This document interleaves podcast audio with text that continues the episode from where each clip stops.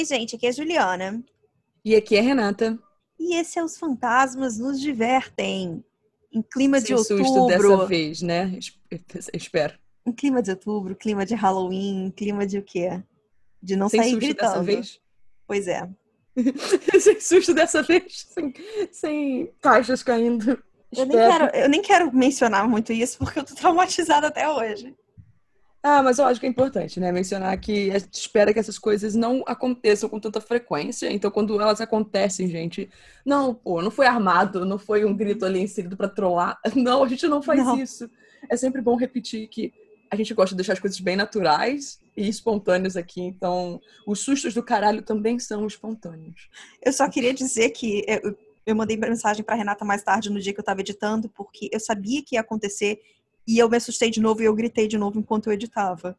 Esse é meu nível de atenção na vida. Muito bom. Ai, ai. Ai, então, deixa eu contar uma situação, gente, que aconteceu comigo. Vou começar com esse desabafo. Porque aconteceu no dia que estamos gravando, obviamente, hoje. E foi um pesadelo que eu tive. Hum. Motivos pelo qual eu não leio coisas muito assustadoras depois de certa hora da noite. Nem gravamos esse podcast também. Não, a gente nunca vai gravar esse podcast de noite. É, o que que aconteceu? Eu tive um pesadelo. Eu não sei, é, uma conhecida do nosso grupo de amigos, e assim, na- no nosso grupo de amigos, no meu e da Juliana, é, o grupo de amigos do sonho, que eram pessoas aleatórias que eu nunca tinha visto na vida. Inclusive, eu acho que uma delas era Lucy Hale. Ok. Ela anda fazendo filmes de terror, ué, faz sentido. Então faz sentido ela ter aparecido, entende? Eu acho que eu vi capas dos filmes com ela. Mas E falam que aí- os filmes de terror dela são todos bem ruins. Hum, E, Ah, sim. e o, pu- o publicista, é publicista que a gente fala, hum. dela tá- também é um terror na vida real. Tem que te contar isso até depois, sabia? Ai, depois me conta. É, Então, isso é um babado. Aí, pesado. tipo, um- uma das pessoas do grupo meio que, tipo, sumiu. Acho que, tipo, ela virou fantasma, sei lá. Lá, ela podia não ser uma pessoa do grupo, ela podia ser um fantasma que assombrava o meu colégio. Não sei, gente. É exatamente. Fui, fui pro colégio. E aí, a gente tenta resolver ou a gente sair daquele pesadelo que a gente tá, ou resolver o problema da menina lá. Só que nisso, cada um aparentemente tem que lidar com o próprio pesadelo nesse pesadelo. E o meu pesadelo, eu não sei porque, são, era, um, era um palhaço com um pé gigantesco. E na hora que eu, eu vi o pé gigantesco do palhaço, eu falei: esse é o meu pesadelo. Eu não sei por que, que eu cheguei a essa conclusão, mas eu cheguei. E, e o palhaço, ele era tão assustador, mas ele era tão assustador, que quando uma menina foi tentar é, resolver o problema com esse palhaço, ela conseguiu cortar metade da cara do palhaço e ele ainda continuava seguindo a gente, perseguindo. Hum, E aí eu decidi fazer, porque nesse caso tinha como, fazer a única coisa que eu faço quando estou num pesadelo. E eu quero sair desse pesadelo o mais rápido possível. Que significa que eu quero acordar, né? Eu simplesmente procurei a janela mais perto. Porque quando eu tô tendo pesadelos, eu me jogo das janelas. Porque assim eu acordo. Ah, deixa eu te fazer uma pergunta. Você não assistiu recentemente o trailer da Ilha da Fantasia, não? Não, o que, que é isso? Porque é um, é um- na verdade, era um seriado dos anos 60, mas é o filme que a Lucy Hale fez esse ano e que cada Hum. um meio que tem a sua. Tipo, seu sonho. Você vai pra uma ilha, você tem seu sonho realizado, sabe, nessa ilha. Só que, Hum. obviamente, tudo meio que vira um pesadelo. E aí cada Não. um tem o seu, e por isso que eu achei. Juro que não! Mas isso me lembrou um pouco. O filme, diga-se de passagem, aparentemente é bem ruim, tá? Por isso que eu nem. Eu gostava do seriado dos anos 60 quando eu via na TV, mas é. É isso. Não, cara, mas aí foi isso. Aí eu fiquei, ai, que desagradável. Eu acordei. Aí sabe quando o corpo, quando você acorda, apesar de ficar, tipo, todos unindo um pouco? Aham. Aí eu fiquei, ah, que horror. É, foi isso. Então eu queria contar pra vocês, gente, que parem de ficar escutando nossos episódios às, sei lá, três da manhã. Sabe? Às Ainda mais três da 3h33. manhã. Aquelas 15h33 é a hora que eu dou o play. Vamos lá, Juliana. O que a gente vai falar hoje? Hoje a gente vai falar de aviões. E não é o aviões do forró. É, Ah! Lamentavelmente, eu sei que é- é- é- vocês devem estar muito chateados de ouvir isso. Porém, não será aviões do forró. É, não era aviões do forró que fazia as versões brasileiras de músicas de uma forma engraçada?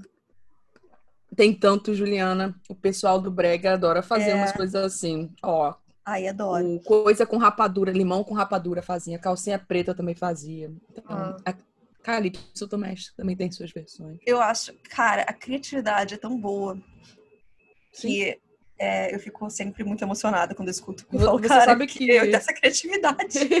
que uma música realmente ficou famosa quando tem um, um tecno brega, Aham, um, um coisa assim desses. sim, claro. versão.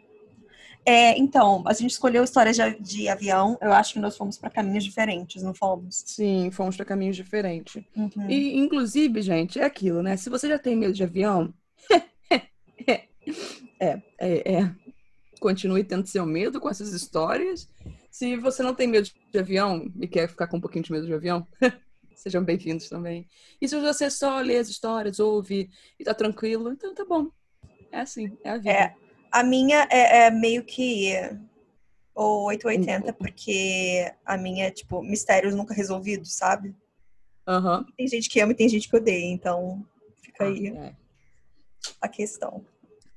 É, então, a, a minha história ela é do usuário Sam Haysom, que ela ele conseguiu escrever o maior título que eu já encontrei em uma história do Reddit, mas sempre há espaço para eu continuar me surpreendendo, então devem ter títulos maiores. Hum, O assento ao meu lado durante o voo de volta para Londres estava vazio, mas quando eu acordei à noite, eu vi um homem sentado lá. Nossa conversa me assombrará para sempre e foi o som de uma garganta sendo limpa que me acordou. Nossa, é gigante mesmo, hein? Eu, eu sei, você achou que eu estava exagerando? Eu acho que ele podia ter cortado no quando eu acordei, eu vi um homem sentado lá, sabe? Mas ele não, ele resolveu, falou, vou continuar. Você sabe por que que ele decidiu fazer isso? Porque para mim era um título que no caso é uma sinopse barra introdução. Uhum. E, e aí ele falou, não, não, mas isso aqui vai ser o título todo. Eu fiquei, hum, ok. Então vamos lá. Eu acordei meio atordoado. Meu pulso doía porque eu estava apoiando minha cabeça nele. E o gosto de frango estava impregnado em minha língua. Era o gosto da refeição oferecida no voo que eu forcei para baixo algumas horas atrás. Na tela à minha frente, o filme que eu estava assistindo, algum thriller antigo estrelado por Brad Pitt, passava sem qualquer som. Meus fones de ouvido devem ter caído no meu colo quando adormeci. Esfregando meus olhos com uma mão, eu observei o mar de assentos azuis à minha frente. Fileiras de três que se estendiam em direção à cortina no final do corredor. A aeronave ao meu redor estava naquele estranho limbo crepuscular que você só vê em aviões. O silêncio tomava conta de tudo. As janelas davam para a escuridão. Os passageiros estavam apoiados nos encostos da cabeça, com a boca entreaberta e a cabeça apoiada nos travesseiros de pescoço. Pessoas cansadas, desesperadas para fazer o tempo passar o mais rápido possível. Problemas para dormir? A voz me fez pular. Eu estava em meu próprio mundinho e nem notei o homem ao meu lado. O estranho agora ocupava o assento do corredor que definitivamente estava desocupado quando caí no sono. Esfreguei meus olhos novamente e pisquei para ele. O homem parecia ter a minha idade, apesar de sua cabeça raspada dificultar as coisas. Ele vestia jeans escuro e um moletom preto. Não tinha nada notável na aparência dele, fora sua mandíbula angular e seus olhos, que eram de um tom azul muito claro, quase cinza. Você está. Olhei para o corredor em direção à frente do avião, depois olhei para ele. Você teve que mudar de lugar ou algo assim? Nós estávamos sentados bem no fundo do avião, próximo aos banheiros, na única fileira que tinha duas poltronas ao invés de três. Eu fui um dos primeiros a embarcar e me lembrei de observar os outros passageiros entrando no avião atrás de mim, torcendo silenciosamente que nenhum ocupasse o assento ao lado do meu. E até agora, nenhum deles tinha. Curiosamente, eu faço a mesma coisa que esse moço. Eu também, né? Horrível ter gente sentado do seu lado. Eu acho Eu que a única coisa não, positiva não, aqui de não. viajar agora é que eles não estão deixando ninguém sentar um do lado do outro. Você paga por uma passagem e ganha praticamente duas, Renata. Ou três, dependendo se for aquele que. É, o de pessoas. três pessoas. Não é positivo isso? Aham. Minha nova companhia me olhou por um segundo sem dizer nada. Notei que seus lábios estavam um pouco arqueados, o que concluí ser um meio sorriso. Você sabe o que é estranho? Ele disse após um momento. Há algumas centenas de pessoas neste avião. E você é a única que está acordada agora. Hã? Todo mundo nessa aeronave, digo. O homem ergueu um braço e gesticulou vagamente ao nosso redor. Eles estão todos mortos para o mundo. Eu encarei, sem saber se tinha escutado corretamente. A essa altura, minha cabeça ainda estava confusa do sono e eu estava lutando para me concentrar. Mas antes que eu tivesse a chance de responder, o homem começou a falar novamente. Você não acha que aviões são estranhos à noite? Meio que assustadores de alguma forma? As pessoas colocam seus fones de ouvido e fecham seus olhos e todos meio que desaparecem para dentro de si mesmos. É como se toda a aeronave se colocasse em pausa. Uma pequena caixa voadora, quilômetros acima do céu, cheia de pessoas no limbo. Parece um pouco frágil, não? Continuei olhando para o cara, minha mente tentando processar o que ele estava dizendo, tentando formular uma resposta. A essa altura, achei que tinha uma boa ideia do que estava acontecendo. Na verdade, era bastante simples. O homem não estava bem. Tinha que ser isso. Ele devia ter alguns parafusos a menos na cabeça.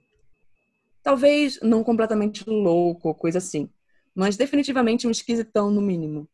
Imaginei que ele poderia estar circulando pelo avião desde que a luz do cinto de segurança se apagou, conversando com qualquer pessoa que pudesse encontrar para ouvi-lo. Expressar seus, expressar seus pensamentos às pessoas até que elas perdessem o interesse. E agora ele conseguiu trilhar seu caminho até mim. Sim, eu fiz uma pausa, tentando chegar à melhor resposta. Eu não queria ser rude com o cara, mas ao mesmo tempo eu realmente não queria ficar preso em uma conversa. Eu estava cansado, meu corpo doía, e tudo que eu queria era dormir o resto do voo. Minha viagem a Mumbai tinha sido cansativa e nosso horário de chegada em Heathrow ainda deveria demorar pelo menos mais quatro horas. Acho que eu nunca pensei nisso desse jeito, eu disse depois de um momento. Acho que todos estão cansados e ansiosos para voltar para casa o mais rápido possível. Então, todos dormem. Além de você. Desculpa? Todo mundo dorme, menos você. Bem, eu estava dormindo. Eu tentei o meu melhor para impedir a irritação de surgir em minha voz. Mas então eu fui acordado. O homem me encarou com seus olhos cinza azulados por mais um momento. Então ele sorriu. Não era um sorriso simpático. Seus lábios finos se esticaram para trás e avistei seus dentes, que eram de um amarelo sujo. Ok, você me pegou, ele disse. Eu acho que meio que te acordei, mas em minha defesa, você realmente não tem muito tempo para escolher. Escolher o quê? Se será este aqui ou se será passado adiante. O sorriso do homem desapareceu. Ele me encarava com um olhar frio. Havia algo meio enervante sobre a rapidez com que sua expressão mudou o quão rápido seu sorriso foi substituído pelo vazio. E eu senti uma pontada de inquietação percorrer meu estômago. Pela primeira vez desde que ele começou a falar comigo, me indaguei se o cara realmente era apenas um estranho inofensivo procurando por um bate-papo. Se talvez ele não estivesse um pouco mais perdido do que eu pensava. Perigoso mesmo. E o que ele disse a seguir não fez absolutamente nada para acalmar minha mente. Você não precisa se preocupar comigo, murmurou o estranho. Seu rosto era tão magro que eu podia ver os músculos de sua mandíbula trabalhando enquanto ele falava. Eu não vou te machucar, a menos que você me dê permissão, claro. Minhas costas sentiram um pequeno calafrio. Tentei manter minha voz o mais calma e no mesmo tom possível. Olha, cara, eu estou apenas tentando fazer minhas coisas aqui. Enquanto falava isso, meus olhos vagaram pelo corredor crepuscular descendo o avião, procurando um integrante, procurando um integrante da tripulação. Fico feliz em conversar com você, mas não quero nenhum problema ou algo assim, ok? Nenhum comissário de bordo à vista. Claro que não tinha. Quando você está tentando assistir um filme, eles aparecem a cada cinco segundos, verificando se o seu cinto de segurança ainda estava fechado. Mas quando você realmente precisa de um, eles não estão em lugar nenhum. Eu te disse, eles estão dormindo, sussurrou o homem. O quê? Os comissários, Mike. Eles estão dormindo. Todos estão dormindo nesse avião, exceto você. Ele leu minha mente. Esse foi o primeiro pensamento que passou pela minha cabeça. Oh, meu Deus. Ele deu a porra da minha mente. Ele leu a porra da minha mente. Então, depois disso. E ele sabe meu nome. Eu abri minha boca e voltei a fechá-la. Respirei fundo. Quem é você? Eu disse após um momento. O que você quer? O estranho sorriu para mim novamente, mostrando de relance aqueles dentes amarelados. Eu acho que você sabe a resposta para a primeira pergunta, ele disse. E se você não sabe agora, eu tenho certeza que eventualmente vai descobrir. Agora, sobre o que eu quero. O homem olhou ao redor, observando as fileiras de passageiros dormindo. Quero que você faça uma escolha simples, Mike. É uma escolha que muitas pessoas tiveram que fazer antes, se isso ajudar. Uma escolha sobre a qual seus filósofos vêm discutindo há séculos. Ele se virou para mim e fixou seus olhos claros nos meus. É como eu disse a você antes. Ou é este, ou passa adiante. Não há outra maneira. Mas o quê? Eu Eu tentei parar minha voz de tremer e falei: o, o que passa adiante? Você sabe. Não, eu não sei, porra. Eu não entendo o que. Nós não temos tempo, Mike. Você precisa fazer uma escolha. É como um DVD, sabe? Eu posso deixá-lo no pause por um tempo. Mas se ficar assim por muito tempo, a coisa toda vai se desligar. E eu sei que você não quer isso. Ele continuou me encarando. Quando eu não disse nada, ele suspirou. Olha, ok. Posso dar um pouco mais de informação. Não posso prometer que isso vai se tornar a escolha mais fácil, mas isso não é um problema meu. Em primeiro lugar, se indague sobre você. Há um motivo para eu explicar por que estou falando com você agora, Mike. Um motivo pelo qual você é o que ainda está acordada. Você sabe o que é? Eu. Eu não. É porque você é o melhor. A melhor pessoa nesse avião. Você é o melhor dentre todos aqui dentro. Eu. Eu o quê? Você é o melhor, moralmente falando. Você é o que tem mais pontos. Loucura, não? Eu sei que é isso que você está pensando. E eu vou admitir, é um pouco difícil de acreditar. Você é decente, mas não espetacular. Esse é o problema. Por algum motivo, dentro desse avião, estão pessoas com uma pontuação muito baixa. Deixa eu te dizer, não tem nenhum santo nessa aeronave, e mais do que alguns caras ruins. O velho, sentado três fileiras à sua frente, matou. Matou. Matou. Matou quatro meninas, se é que você consegue acreditar nisso. Começou quando ele era um adolescente e passou a gostar. Nunca foi pego. E é uma mulher na classe executiva que atropelou um adolescente quando ela estava bêbada dirigindo alguns anos atrás. E simplesmente continuou dirigindo. Também nunca foi pega. Mas, me deixe dizer, a culpa está corroendo ela. E está vendo aquele cara gordo do outro lado do avião, no assento do corredor? Ele tentou. Já chega! As palavras do estranho estavam zunindo minha cabeça como insetos eu me sentia mal. A única coisa que eu sabia com certeza naquele momento era que eu queria que ele parasse de falar. Precisava que ele parasse de falar. Apenas me deixe em paz e me deixe dormir, por favor. Eu posso deixá-lo em paz. Mas temo que você tenha que escolher primeiro. O tempo está passando. Você pode fechar os olhos e voltar a dormir agora sem dizer mais nada, e tudo isso vai embora. Mas eu quero. Mas eu quero dizer que tudo vai embora. Ou você pode me dizer. Não. Ou você pode me pedir para sair mais uma vez e entenderei que você está escolhendo a opção número dois, a opção de repassá-la. Mas lembre-se, Mike, o grupo que você está aqui nesse limbo não é um grupo muito bom, mas o próximo que eu visitar pode ser. Eu o encarei. E ele encarou de volta. Olhou para mim com olhos que agora eram de um cinza pétreo. Eu vejo aqueles olhos todas as noites desde então, em meus sonhos. Eu os vejo quando acordo também e quando fecho meus olhos no chuveiro e a água quente escorre pelo meu rosto. Eu os vejo quando me sento à mesa do café da manhã, rolando meu telefone para ver as manchetes do dia, para procurar um tipo de manchete muito específica. Eu quero que você vá embora, murmurei. Quero que vá embora e me deixe em paz. Eu poderia tentar dizer a você que não sabia o que eu estava falando na hora, que ainda achava que ele não era nada mais do que um cara estranho falando merda comigo em um voo. Mas não posso dizer isso. Nós sabemos que eu estaria mentindo. O estranho sorriu para mim. Por apenas um segundo, a iluminação fraca da cabine piscou ao nosso redor. Ao fazer isso, tive a sensação tão breve que não tenho certeza se eu não imaginei isso. Que pude ver o contorno dos ossos sob sua pele, que eu podia ver a forma irregular de seu crânio, escondendo-se logo abaixo da pele pálida de seu rosto.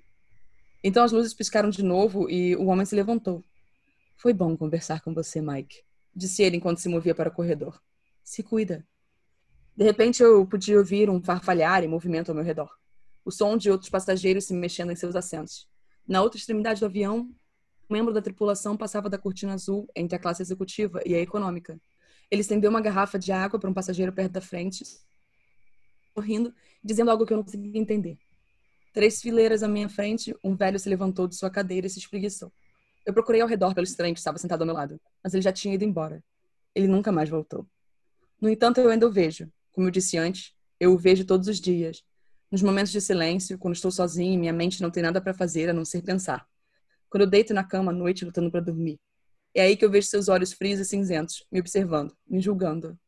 E quando finalmente ler uma história sobre um avião caindo em algum lugar, talvez com uma falha no motor sobre o Atlântico, ou talvez apenas desaparecendo da face da Terra, como às vezes acontece, é quando eu saberei é quando eu saberei que alguém em algum lugar fez uma escolha que eu não fiz. Acabou. Uh. E essa história, enquanto oh. eu eu li ela a primeira vez, ela me lembrou muitas situações. Primeiro, Um, The me lembrou Place. Tiri in The Good Place. Aham. Ela me lembrou toda a questão moral de, Aham. do, Do trem. do bondezinho, é, do É. trem. De você prefere escolher matar uma pessoa ou cinco pessoas e essas Aham. coisas todas. E aí tem aquele meme que, na verdade, eles conseguem fazer os trilhos, o trem, pegar todos os trilhos ao mesmo tempo, que é Sim. envolvendo política. E eu acho sensacional. E aí, basicamente, é isso, né? Escolher esse. Hum, eu ia falar que o que mais me assusta é, tipo, aquele, aquele voo que caiu, que sumiu e ninguém encontra onde ele caiu. É o da Malásia, não Da é? Malásia, é uma Malaysian Air. Aham. Isso pra mim é extremamente assustador. E tem toda uma questão que as pe- as pessoas invocaram, né? Porque, tipo, era a morte ali do lado dele. Ok. Mas se você continuar passando, ninguém morre. Se todos tiverem essa opção. Se a morte sempre chegar lá e falar assim, ó, você passa ou é o próximo. Ah, mas você não tem certeza que ele vai deixar, que a morte vai dar essa opção pra todo mundo também. né? Então, exatamente, você não sabe, sabe? Se tiver essa sempre essa opção, ok. Mas se não, Ah, é uma questão muito, eu não sei, sabe? Se é muito complicada, porque levanta todas aquelas questões morais de fato que filósofos, pensadores tentaram. E se Hum. você me faz uma pergunta dessas, eu vou eu não vou ser o Tiri, claramente. Eu acho que aqui eu daria uma resposta muito fácil, mas eu não sei se numa a minha resposta colocada- seria muito fácil nessa também. É, mas eu não sei se colocada numa situação dessa, sabe quando a gente fala, eu faria isso, e aí chega Hum. no momento que você vive e você não consegue fazer a coisa? Eu acho que a única coisa que me faria, sei lá, talvez não, não dar a resposta óbvia é se ele, se, eu não, se ele não me convencesse, sabe? De verdade. Uhum, Aí eu ia falar, como é que eu vou saber que essas pessoas aqui são todas mais? exato. Mas se eu tivesse convencida, ia ser uma resposta muito fácil. Não, sim, com certeza. É, não, é, é isso. Ai, Renata, Essa é a a gente é, minha muito boazinha, sabe? A gente é muito trouxa.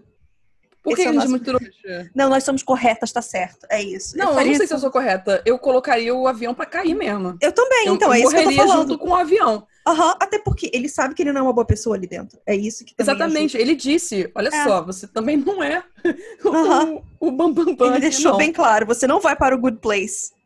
Exato, é que quando você parar pra pensar, entre todas as pessoas aqui, na verdade, tudo que você fez é um pouquinho melhor só do que todo mundo aqui. Não, mas é por isso que eu falo que a gente é trouxa, porque a gente é muito boazinha, sabe? E a gente ia, tipo, se sacrificar por causa das outras pessoas. Eu tenho certeza Ah. disso. Eu Se- sei. eu sempre penso, ah, eu posso. Olha só, se eu posso deixar o mundo um pouco Um melhor. pouquinho melhor, sabe? É, por que Exatamente. não? É, é isso. eu vou continuar sendo trouxa nesse nível. Não, eu sempre. Não, eu falo de ser trouxa, mas ser trouxa é uma coisa positiva nesse caso, entendeu? Sim. É, eu, eu- por mais que eu odeie o ser humano, eu acredito no ser humano ao mesmo tempo. Pelo menos eu tento É, acreditar. é, eu acho que esse é o, o maior erro. o meu maior erro também é esse. Eu, eu acredito no ser, eu tento ter fé, entendeu? No ser É. humano. Eu odeio ser humano? Sim, todo mundo, mas o problema é que a gente tenta acreditar, sabe? De vez em quando tem aquela história que você fala, sim, eu acredito. Sim, sim. É isso. É, é, é isso. É, essa é a minha história. Bom, a minha também é sobre ser humanos duvi- ser, ser, ser humanos é ótimo, seres humanos duvidosos. É, eu vou contar uma história que eu sou obcecada há algum tempo com ela na internet. Eu já vi aqueles documentários do ID Channel é, e tudo mais. E eu gosto muito. É sobre um famoso sequestro de avião nos Estados Unidos. Então, eu, eu comecei com 19 páginas, Renata, só para deixar bem claro, e eu fui reduzindo, reduzindo, reduzindo. Bom. Eu reduzi tanto que eu, eu tô num momento que eu não sei se a minha história já faz sentido. É, Entendeu? você, quando você, você me contou isso na semana passada, eu fiquei rindo. Eu falei, ah, maluca, maluca, maluca. Vamos descobrir, entendeu? É que tem tanta informação interessante que a gente não sabe por que, que a gente corta. Bom, vamos lá. Na noite do dia 24 de novembro de 1971, dia de ação de graças nos Estados Unidos, um homem de meia idade carregando uma maleta preta chegou no balcão da Northwest Orient Airlines, no aeroporto internacional de Portland. Ele se identificou como Dan Cooper e usou dinheiro para pagar uma passagem só de ida no voo 305, uma viagem de 30 minutos para o norte de Seattle. Ele entrou no Boeing 727, sentou no assento 18C, embora outras pessoas digam que tenha sido 18E ou 15D, no final do avião. Olha, no final do avião também, Renata. Uh, Eu gosto que ninguém sabe ao certo onde ele sentou, mas tudo bem. É, ele era um homem calmo que parecia ter seus 40 e poucos anos e usava um terno com uma gravata preta e uma camisa branca. Ele pediu um drink, bourbon e soda, enquanto esperava o voo decolar. Esse voo 305 aparentemente estava com um terço dos passageiros e marcado para decolar às 10 para as 3 da tarde. Logo após o avião levantar voo, Cooper entregou um bilhete para Florence Schaffner, a aeromoça que estava sentada próximo a ele, naqueles assentos. Naqueles assentos que ele senta na hora da decolagem, né? Uhum. A Florence, que era a aeromoça e sabia como eram essas coisas dos anos 70, ela achou, obviamente, que o bilhete fosse o telefone dele e jogou o papelzinho na bolsa só para ser educada. É, ele chegou perto dela e falou baixinho no ouvido: Senhora, acho melhor você ler aquele bilhete. Eu tenho uma bomba. Esse bilhete ele tinha uma letra bonita e foi escrito com uma caneta hidrográfica. Os dizeres exatos são desconhecidos, porque Cooper acabou pegando o bilhete de volta. Ele era esperto. É, mas a aeromoça Scheffner uhum. disse que o bilhete falava que Cooper tinha uma bomba na sua maleta. Depois dela ler, Cooper falou para ela sentar do lado dele. Ela sentou e calmamente pediu para ver a bomba. Eu gosto que ela é calma, entendeu? Ela falou, ah, deixa, deixa eu ver a bomba aí. Já, já que você tem uma bomba, me mostra. É, deixa, me mostra, eu, eu, quero ter certeza. Não, mas tá certo, né? Ela tem que ter certeza antes de entrar Sim. em pânico. Ele abriu a baleta suficiente para que ela conseguisse ver oito cilindros vermelhos conectados a cabos cobertos por uma fita vermelha e uma grande bateria cilíndrica. Eu fico imaginando aqueles aquelas bombas de filme que você tem que cortar só um negocinho para desativar, sabe? Aham. Uhum. Bom, após ele fechar essa mala, ele disse que queria 200 mil em uma moeda americana negociável, quatro paraquedas, dois primários e dois de reserva, e um caminhão com gasolina esperando ele em Seattle para reabastecer o avião quando eles chegassem lá. A aeromoça Florence passou as instruções dele para os pilotos e quando ela voltou, o Cooper já estava de óculos escuros. Eu gosto que ele é tipo, não vou ser identificado, sabe? Meu bilhete, minha letra não tá aqui. Exato. Não, é porque eu, só penso que, tipo, os anos 70 e uhum. aviões, eu penso como é muito surreal, sabe? Uhum. Cigarro. até os anos 80 o povo fumava no, sabe, no avião. É disso que eu tô falando, o pessoal tá então. fumando, sabe? Eu fico... Ai, Imagina, é Juliana, com a nossa alergia, ficar presa num nossa lugar. Senhora. Você já pensou nisso, Renata? Não só isso, sabe? Ter que se arrumar para pegar voo, porque o povo ainda se arrumava. E sair com cheiro de defumado. De Exatamente. É meu maior pesadelo. Mas pelo menos eles tinham mais espaço. Não, sim, isso, isso é verdade. Mas mesmo assim, eu não consigo. E eles também muito... geralmente tinham, tipo, uma parte que era um bar, né? Tipo, em trem. Ah, é. é. É, é assim, ainda não. existe isso hoje em dia naqueles mais, né? É, eu nunca, mas eu a gente pisarei. não tem dinheiro para isso. Exato. Bom, bom, o piloto William Scott, que tinha servido na Segunda Guerra pelo Exército dos Estados Unidos, entrou em contato com o tráfego aéreo do aeroporto de Seattle-Tacoma, que informou as autoridades locais e federais. Os pilotos falaram para os outros 35 passageiros que a aterrissagem deles seria atrasada por conta de uma pequena dificuldade mecânica. E daí eu fico pensando, Renata, porque isso já hum. aconteceu hum. comigo várias vezes aqui e eu gosto de imaginar que de fato era uma pequena dificuldade mecânica. Imagina se é um cara com uma bomba no avião. Ai, não. Mas se bem que agora Ai, é bem difícil, né? É. é Bom, tanta, tanto rigor hoje em dia, tantas regras. É, e isso aqui é um dos motivos para isso, essa história. É. Bom, o presidente da companhia aérea autorizou o pagamento do resgate e ordenou que seus empregados cooperassem com os pedidos do sequestrador.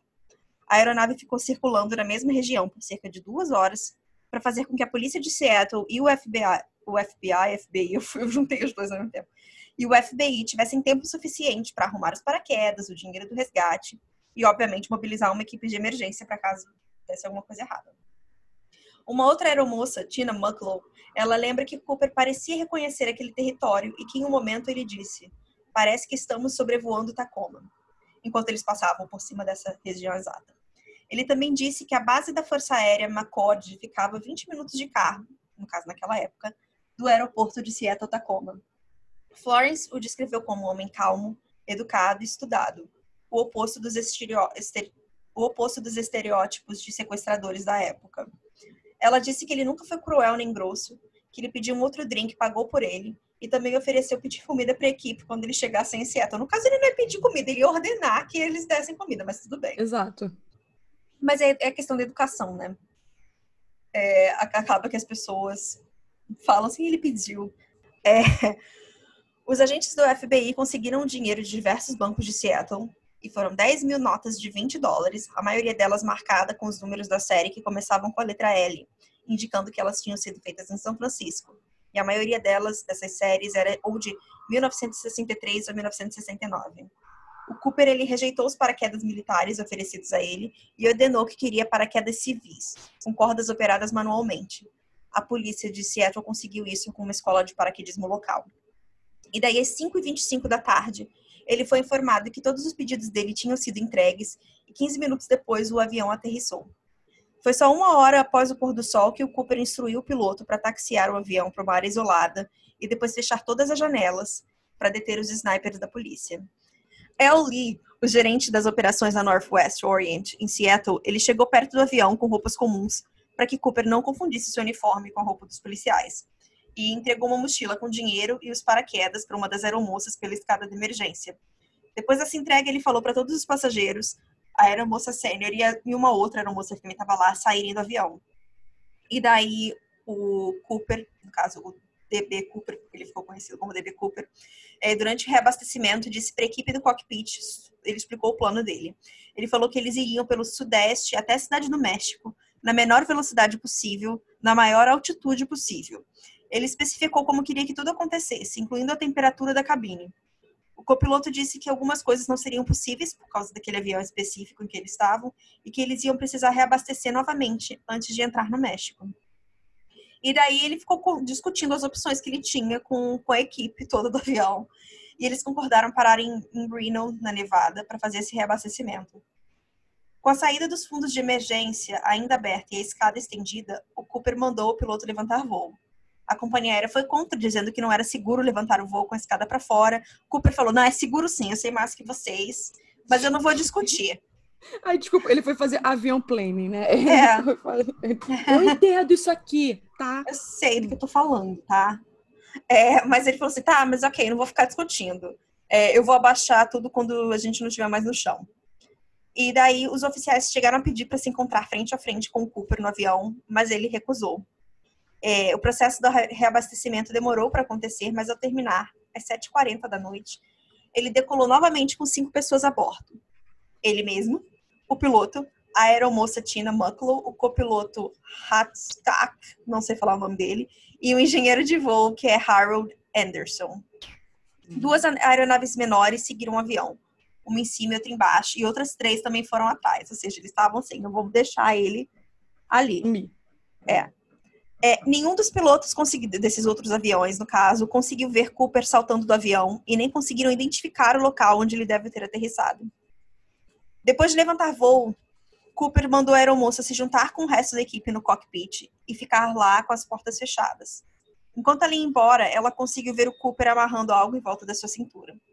Aproximadamente às 8 da noite, uma luz de aviso acendeu no cockpit, indicando que o aparato da escada tinha sido ativado. A equipe, pelo interfone, ofereceu ajuda, mas ele se recusou. Pouco tempo depois, eles notaram uma mudança da pressão do ar, indicando que a saída de emergência tinha sido aberta. Aproximadamente às 10h15 da noite, o avião aterrissou no aeroporto de Reno. Os agentes do FBI, os policiais locais e outras atividades circularam o avião, porque eles ainda não tinham determinado se o Cooper estava ou não estava lá dentro. É, uma busca armada rapidamente confirmou que ele tinha sumido. Os agentes do FBI recuperaram 66 digitais da aeronave, também encontraram a gravata dele, o prendedor da gravata e dois dos quatro paraquedas. As autoridades entrevistaram testemunhas em Portland, Seattle e Reno, e todo mundo que interagiu com Cooper, fazendo vários retratos falados. O policial local, os policiais locais e agentes do FBI imediatamente começaram a entrevistar cerca de 800 suspeitos e eliminaram vários, ficando só com os 25. Um homem do Oregon chamado D.B. Cooper que tinha uma ficha na polícia por conta de um pequeno crime, foi uma das primeiras pessoas entrevistadas, obviamente. É, ele foi liberado, mas um repórter local que estava correndo contra o deadline, obviamente, né? Imagina, ainda mais nessa época, sem internet. Uhum. Confundiu o nome do suspeito com o pseudônimo dado pelo real criminoso, e foi aí que o nome D.B. Cooper ficou para sempre na cabeça de todo mundo com esse caso. Uhum. É, uma busca precisa foi difícil de definir, porque não tinha como, eles não sabem nem onde ele se sumiu mas várias variantes foram testadas. Em uma reencenação do crime, o próprio piloto comandou a, aeronave utilizada no sequestro com as mesmas configurações de voo. As buscas continuaram e nenhum traço de Cooper nem dos equipamentos foram encontrados. Essa foi uma das buscas mais intensas e extensas da história dos Estados Unidos e nenhuma evidência significante jamais foi encontrada. Um mês após o sequestro, o FBI distribuiu a lista dos números de série das notas para instituições financeiras, cassinos, casas de apostas e outros negócios que realizavam transações monetárias com frequência, assim como para agências de polícia em todo o mundo. A Northwest Orient ofe ofereceu uma recompensa de 15% do dinheiro para quem entregasse ou desse alguma pista.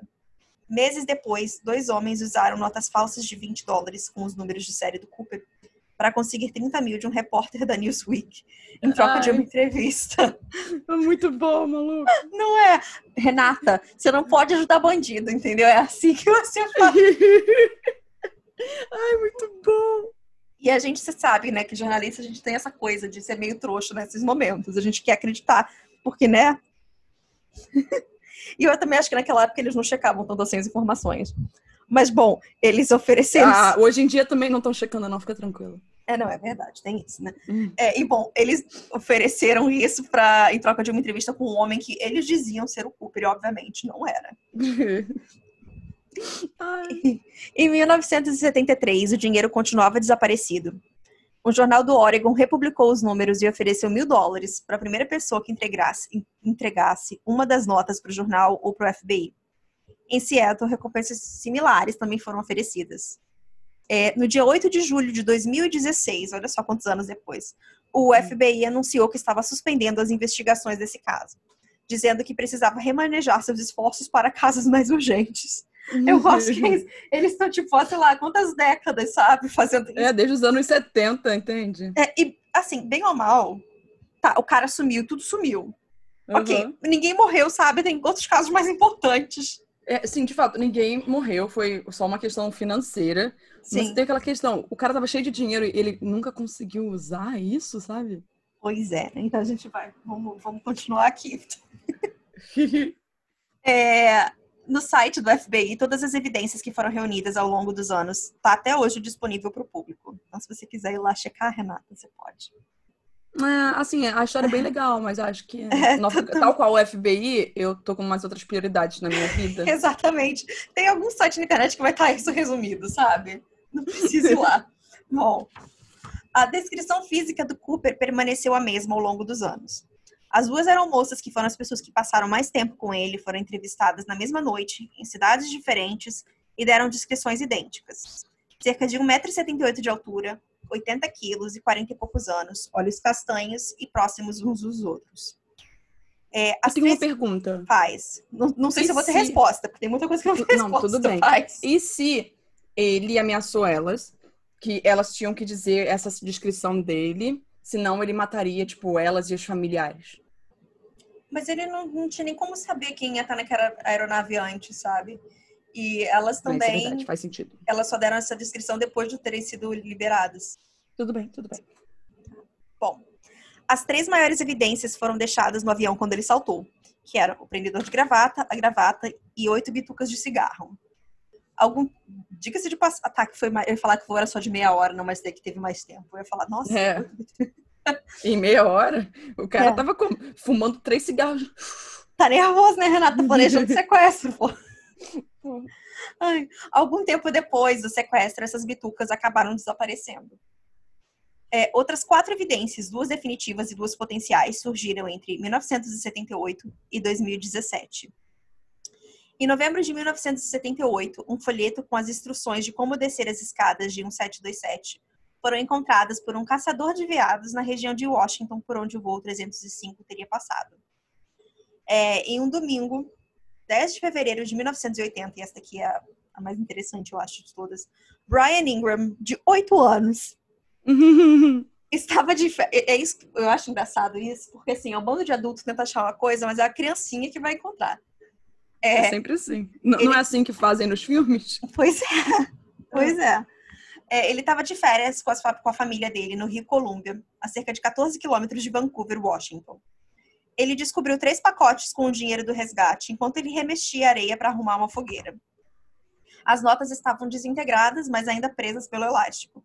Técnicos do FBI confirmaram que aquele dinheiro era parte do resgate, porque eram dois pacotes de 100 notas de 20 e um terceiro com 90 notas, arrumados na mesma ordem que esse dinheiro foi entregue a Cooper. Seis anos depois, após muita negociação, essas notas recuperadas foram divididas igualmente entre Ingram e a seguradora da, da companhia aérea, né? que coitado que cumpriu com todo, né? Que foi É. quem perdeu os 200 mil. O FBI ficou com 14 notas de evidência. Ingram, que era uma criança, mas aí já tinha o quê? 8 mais 6? Hum. 14. Ah, ah, Olha só. 14, né? É, é, tá certo. Tá. Falei, você falou do jeito que eu fiquei na dúvida. Não, não, é, olha só, tipo, não, não- faz é, checagem de matemática comigo, não. Ah, não, e não, e ignora isso, porque só isso que foi anos depois. Mas, é, muitos anos depois, o Ingram, já adulto, ele foi esperto e vendeu as 15 dessas notas em um leilão em 2008 por 37 mil dólares. Então, esperto tá ele, fiquei imaginando o povo lá no eBay dando lance nisso. Mas Ah, com até o dia da gravação deste episódio, eu falo isso porque, né, vai que amanhã encontram. As outras 9.710 notas continuam desaparecidas. É, em 2017, um grupo de investigadores voluntários descobriu uma possível evidência que era uma faixa de paraquedas no Noroeste Pacífico. Alguns meses depois, eles encontraram um pedaço de espuma que suspeitam ser a mochila de Cooper. Mas aí, né, é tudo muito suspeito, pode ser. É, Pode ser qualquer coisa, né? é, encontrar um pedaço de espuma, bem, É. qualquer coisa. Qualquer uma pessoa que estava com uma mochilinha de espuma pode ter caído ali. Mas tudo bem. É. Mas bom, em 2007, o FBI anunciou que um perfil parcial do DNA que ele tinha sido obtido da gravata, é, mas depois eles falaram que na verdade não existe evidência nenhuma de que esse DNA seja de verdade do Cooper. E daí agora a gente vai para as teorias, porque eu gosto das teorias. Uhum. É, e assim, e é isso que eu tive que reduzir demais, porque só de suspeito tem tipo mais de 20, entendeu? Se você procura na internet. Então eu listei os que não são mais prováveis, mas são os que eu achei mais divertidos e mais interessantes. Aham. É, durante os 45 anos de investigação ativa, o FBI periodicamente revelou algumas hipóteses tiradas de testemunhas e, de pouca e da pouca evidência física que eles têm, na verdade. Né?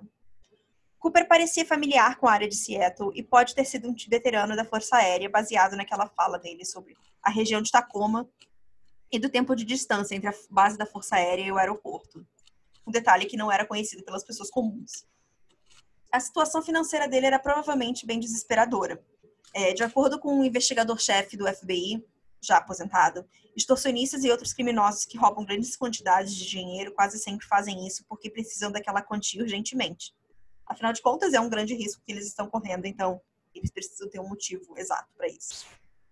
Outra alternativa é o fato dele só curtir adrenalina e saltar para provar que isso podia ser feito.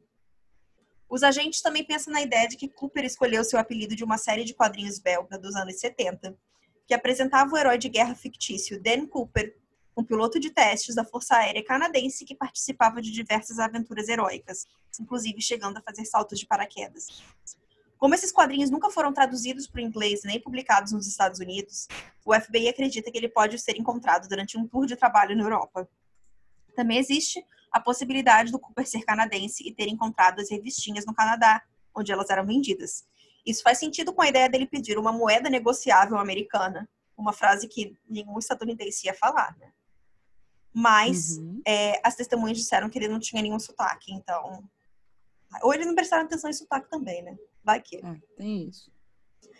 Outro detalhe que chamou a atenção dos investigadores foi o fato de que, além de ter um plano de fuga, Cooper também se pegou o seu bilhete e os óculos escuros, o que indicava que ele tinha uma noção de não deixar para trás nada que pudesse identificá-lo. Eles também acham que esse plano todo meticuloso também deve ter incluído o momento e até o figurino certo. Um dos investigadores disse que, como um feriado de ação de graças acaba sendo no final de semana estendido, com quatro dias de folga, dava mais tempo para ele fugir, voltar para casa, né? Uhum. Não era um final de semana comum de uma pessoa ter que voltar ao trabalho na segunda-feira. Ou seja, ele ia ter mais tempo para sair da floresta. E também era mais fácil conseguir uma carona de terno do que com uma roupa mais despojada. Ainda mais nos anos 70. Né, Ah, posso época. fazer um comentário? Pô, Eu ia ficar muito puta se, tipo assim, eu já tô, sou, né, comissário de bordo. Hum, Tô trabalhando ali no, no feriado de ações de graça. E aí chega isso, tem a situação toda, tem que ficar catando ainda pedido de sequestrador. Eu falo, pô, mas já estragou meu, sabe? É, é chato, né? Ah, Mas eu acho que eles devem ter ganho dinheiro a mais por isso. Não, porque se você trabalha em feriado, você já ganha dobrado, né? É, você ganha a mais por ter sido sequestrado? Ah, não sei. Eles devem ter feito algum acordo, porque, desculpa. A americana adora processar essas coisas, né? Ah, sim. Processar de novo. Exatamente. Se vocês perderam 200 mil dólares, vou te processar em cima disso. é. Outra especulação do FBI acredita que Cooper não tenha sobrevivido ao salto. Um dos agentes disse que cair na floresta sem nenhum plano ou equipamento, em péssimas condições, se bobear, ele mal conseguiu nem abrir o paraquedas. Mas até hoje nenhum corpo foi encontrado. Então, aí que fica... Aí eu tenho todo o questionamento. O dinheiro foi enterrado, sabe? Um desconhecido, se tivesse encontrado aquele dinheiro, não teria enterrado. Imagino. Não, ou, ou será que ele foi enterrado de verdade, ou só com o tempo foram caindo as coisas em cima? Sabe? Porque o menino também não devia estar tá cavando tanto, entendeu? Um menino de 8 anos nem ia cavar tanto para encontrar um negócio que alguém de fato tinha tentado esconder. Sim, mas o menino encontrou em que ano? 70, o boa. 70, 80, 1980. Ou seja, passaram-se nove anos. Aham. Uhum. É. Pô, eu acho um que. Tempo. É, mas assim, as pessoas poderiam ter passado lá e terem levado aquele negócio. Pois é. Não, não seria coberto imediatamente. É. Bom, mas agora vem os suspeitos. Como são muitos, tipo, muitos mesmos, eu escolhi os três que foram levados. Na verdade, que não foram nem levados a sérios, porque, assim, a gente não tem hora para debater, três horas para debater esse hum. caso e falar de todos os suspeitos. Uhum. Então, é, eu escolhi os que eu achei mais divertidos e que, para mim, mesmo tendo sido é, liberados esses suspeitos, eu gosto mais dessas histórias. Uhum. É, entre 71 e 2016, o FBI investigou mais de mil suspeitos sérios, que incluíram diversas pessoas atrás de atenção e confessões à beira da morte. Mas nada além de evidências circunstanciais conseguiram ser encontradas. Então, primeiro é o Kenneth Christensen. Em 2003, um morador de Minnesota chamado Lyle Christensen estava vendo um documentário na TV sobre esse sequestro e se convenceu de que o seu irmão, já falecido, Kenneth, era Cooper. Após várias tentativas frustradas, eu gosto disso, ele quer acabar com a imagem do irmão, né? Já tá morto e é. falou, não, é ele mesmo. Era o meu irmão, era o sequestrador, sim. É. Depois de várias tentativas frustradas de convencer o FBI e a autora e diretora Nora Ephron, que aparentemente ele queria que ela fizesse um filme sobre o caso, e eu acho que era 2003 e ele nunca tinha jogado na internet para ver que ela só curtia dirigir comédias românticas. Mas... É, eu ia perguntar isso, o que, que a Laura Ephron ia fazer, sabe? Ah, vai ser uma comédia romântica entre o D.B. Cooper e a da uma comissária, comissária, de bordo, sabe? Eu só quero deixar, eu só botei esse detalhe, Renata, porque eu acho sempre importante falar sobre o meu amor pela Nora Ephron e pelos livros e filmes dela. Só, só, só isso porque eu tenho para comentar. Meu Deus do céu. Bom, hum. é, o Lyle conseguiu encontrar um investigador particular em Nova York e em 2010, esse investigador chegou até a lançar um livro sobre o caso. Mas, bom, Ai, de acordo com eles, o Kenneth entrou para o exército em 44 e era um exímio paraquedista. A guerra acabou e ele continuou saltando quando estava estacionado no Japão até o final da década. Quando ele saiu do exército e voltou para os Estados Unidos, ele começou a trabalhar como mecânico na Northwest Orient em 1954. E depois ele se tornou comissário de bordo em Seattle. Ele tinha 45 anos na época do sequestro mas era mais baixo, mais magro e tinha olhos claros. Assim como o sequestrador, ele fumava, era canhoto e curtia bourbon. Ah, você não pode nem gostar de uma bebida. É, imagina, é assim como ele fumava, era canhoto é. e, e, bebia. Ó, não, se você fuma, bebe e, e tem, é canhoto, acabou, é Juliana aí já. É isso que eu ia falar. Menos, se, o fumar, se fumasse, menos o fumar. Se eu fumasse, eu podia ser o Cooper, Renata. Ai, meu Deus do céu. Não era nem nascida na época, mas olha, eu bebo não. sou canhota. Uau! Meu é. Deus do céu. Uma das aeromoças disse que as fotos de Christian se, se parecem com a memória dela, mas isso obviamente não é o suficiente para identificar ninguém. Uhum. Até porque isso começou o quê? Nos anos dois, 2003. Já fazia um tempo. Aparentemente, Sim. meses após o sequestro, Christiansen comprou uma casa em dinheiro. Quando ele estava morrendo de câncer em 94, ele disse para o irmão: Tem algo que você precisa saber, mas que eu não posso te contar. Depois de sua morte, a família descobriu moedas de ouro, uma coleção valiosa de selos e 200 mil dólares em contas de banco. Eles também encontraram uma pasta com notícias de jornal da Northwest Orient, desde quando ele foi contratado nos anos 50, e que paravam logo antes da data do sequestro. Mesmo com o sequestro, obviamente, sendo a maior história, maior notícia da história da companhia aérea. Aqueles investigadores de internet depois acabaram descobrindo que, na verdade, ele não comprou a casa em dinheiro, mas que ele tinha um empréstimo de hipoteca e que passou 17 anos pagando por ele.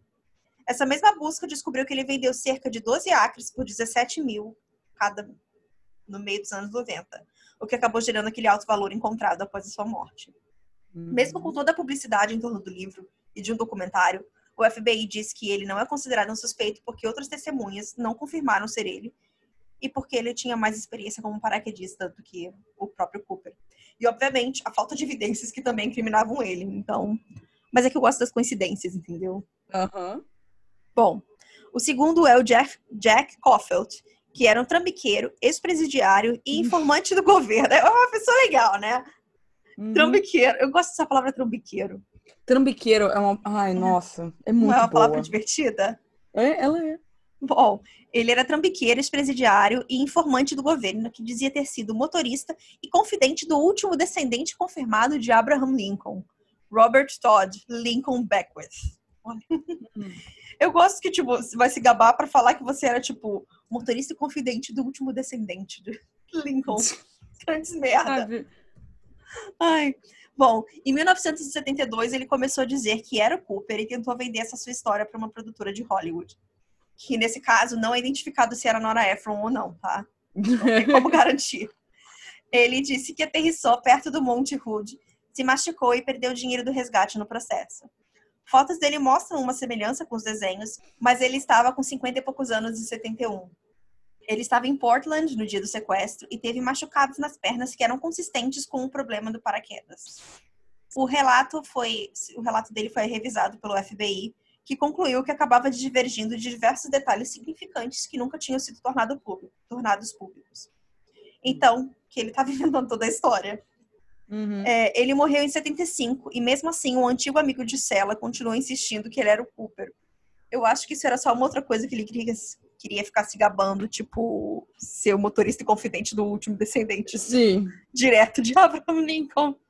Bom, Uau, põe isso no currículo de fato. não é? Que legal. Acho que isso vai conseguir um emprego. Assim. Hum. Bom, emprego de confidente, Renato, já pensou? Bom, o terceiro é o Lynn Doyle Cooper, que era um veterano da Guerra da Coreia e trabalhava com couro. Ele foi colocado como suspeito em 2011 por sua sobrinha, Marla Cooper. Aos oito anos, é sempre assim, é sempre um parente que quer acabar com a imagem de alguém.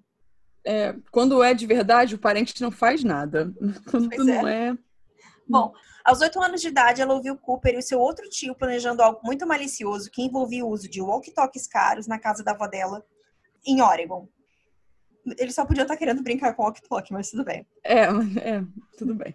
No dia seguinte, o voo 305 foi sequestrado e, mesmo seus tios tendo ido caçar perus, L.D. Cooper voltou para casa com a camisa ensanguentada, dizendo ter sofrido um acidente de carro. Imagina esse cara só de fato teve um acidente de carro. Exatamente. Ou se o Peru se revoltou, correu atrás dele para machucar ele e ele ficou com vergonha de dizer isso e resolveu inventar que era um acidente de carro. Isso também pode ter acontecido. Tam- Também pode ser, é plausível. Cara, o Eric, ele chega aqui Ah. nesse quarto, ele escancara a porta. Ele não abre devagarzinho, não. Pra Ah. ver se eu tô gravando. Ele vai assim. tuf. Aí eu olhei pra trás, eu falei, então é só ele dessa vez. Ah. É, Depois, seus pais disseram acreditar que Cooper era sequestrador. Ela também se lembra que seu tio, que morreu em 99, era obcecado com os quadrinhos do Dan Cooper e que ele tinha uma das capas presa na parede do seu quarto, mesmo eles não sendo paraquedista. Em agosto de 2011, a New York Magazine publicou um, re- um retrato falado alternativo baseado na testemunha Robert Gregory, que estava no voo. Ele viu um óculos que era igual ao que L.D. Cooper usava, porque ele era- só tinha um óculos, né? É, era único, exclusivo. Tinha sido só produzido pro LD Cooper. É, uma semana depois, o FBI Não, anunciou o, é DB Cooper. DB Cooper, é, mas é porque aí era o, o LD Cooper e o DB É. Cooper são a mesma pessoa. Ai, Bom. confuso. Uma semana depois, o FBI anunciou que o DNA dele não era compatível com o encontrado na gravata do sequestrador. Mas aí, agora que eu falo, Renata, eu falei que ser três, ha, mas eu vou Hum. jogar um quarto. Bom. Porque esse é pra galera que gosta do True Crime, que é o John List. Pra quem não sabe, John List era um lixo humano que matou seus filhos, sua mulher e sua mãe numa mansão, fugiu da casa em novembro de 1971. É, ele se casou de novo, mudou de nome, continuou a vida dele normalmente, entendeu? Porque divertido. Sim. É. 18 anos depois, tem. a- eu não sei se ainda existe esse, mas era um programa de crimes nos Estados Unidos que chamava America's Most Wanted. Eles Ah. fizeram. Sabe qual é? Era bem famoso, não sei se ainda tem. Sim. Mas, bom, eles fizeram um especial sobre o crime da família dele e fizeram um envelhecimento numa foto antiga que eles tinham, obviamente, do pai, que o pai tinha sumido, né? E daí Uhum. que a vizinha dele reconheceu, ligou pra polícia e ele foi preso. Hum. Mas não é isso que a gente vai falar agora, porque ele, o John List, era um veterano da Segunda Guerra Mundial e da Guerra da Coreia. 15 dias antes do sequestro do avião, ele retirou 200 mil dólares da conta da sua mãe e desapareceu. Ele se tornou suspeito porque os crimes aconteceram na mesma época, ele se parecia com o retrato falado e pela ideia de que um assassino não teria nada a perder. Uhum. Depois dele ser preso, ele admitiu os assassinatos da família dele, mas negou envolvimento com o sequestro. Nenhuma evidência implica ele e o FBI não o considera um suspeito. Ele morreu na prisão em 2008. Mas eu gosto dessa coincidência e é que essa história dele é tão bizarra que tipo a vizinha reconheceu ele na foto, sabe? Aham. Que eu acho que vale a pena ser mencionada. Sim. Bom. Eu acho legal. Vários outros sequestros similares aconteceram depois. A diferença é que as autoridades conseguiram identificar todos os outros sequestradores. Porque nenhum deles desapareceu. É Simples assim. É, esse sequestro acabou marcando o final da era de voos comerciais sem muita regulação. Mesmo com aquele programa que eles têm de Sky Marshal, né, que são os policiais do- dos voos, no ano anterior, se- sendo criado, no caso, no ano anterior, 31 sequestros aconteceram nos Estados Unidos em 1972. 19 deles foram para conseguir dinheiro e o resto era para chegar em Cuba. 15 dos casos, em 15 dos casos de extorsão, os sequestradores também demandaram paraquedas, porque aí virou moda, né? Eles descobriram Uhum. que. No início de 1973, começaram a obrigar as companhias aéreas a verificar os passageiros e suas bagagens. Mas, como a gente está falando dos Estados Unidos, várias pessoas Hum. começaram a processar as companhias, dizendo que isso era uma violação à quarta emenda da Constituição. O meu direito de ir e vir, em que eu posso transportar o que eu bem entender e afins. Ah. Exato. Exato. Hum. Mas as cortes federais disseram que essas buscas eram aceitáveis quando aplicadas universalmente e em busca de armas e explosivos. Hum. É, então é por isso que começou. Mas mesmo assim, ainda conseguiu acontecer o 11 de setembro, porque agora é impossível viajar realmente, mas né. Mesmo Ai. assim, dentre 73 até 2001 também era meio que. Era terra de ninguém um pouquinho regulada, é isso. Ainda continua sendo uma terra de ninguém em certos assuntos, então. É, é, é. Bom, Hum. agora, para terminar, no fim de abril, é só para fechar um ciclo, entendeu? No fim Uhum. de abril de 2018, Earl Cossey, que era o dono da escola de paraquedismo que forneceu os quatro paraquedas que foram entregues a Cooper, foi encontrado morto em sua casa, em um subúrbio de Seattle. Sua morte foi considerada um homicídio por conta de um trauma profundo na cabeça, e até hoje o assassino não foi descoberto. E já pensou se fosse o Cooper, Renata? Não é, obviamente, porque o Cooper. Ai, não, eu também acho que Morreu. não, mas seria. É. Imagina, aí também tá de- fechando vários ciclos. né? É, eu só coloquei esse detalhe só pra tentar deixar essa dúvida aí. Uhum. É isso, essa é a minha história. Ah, eu gostei. Mas você já tinha me contado um pouco dela no outro dia. E por Já outro dia eu tinha, quis dizer, né? tipo. Anos atrás, é. Anos, é. atrás. Pois é. Eu gosto dessas histórias aleatórias que não têm solução. É só isso que eu tenho a dizer. Elas são interessantes porque elas levantam vários questionamentos, sabe? Uhum. Você Legal. sabe, ele tá vivo? Será que ele tá, tipo, até hoje vivendo na floresta, sabe? Não sei. É, Quantos anos ele tinha nos anos 70? 40 e poucos, em 71. Ele tem como tá vivo ainda. Não, tem como tá vivo, tem sim. É, ok. É. Agora, Renata, agora a gente tem que terminar, porque hoje é sexta-feira e estreou a Bly House e Bly Manor. E eu quero ver aquela louca Tá bom então, vai lá. tá bom? revoltada. Bom, É, é, algum recado?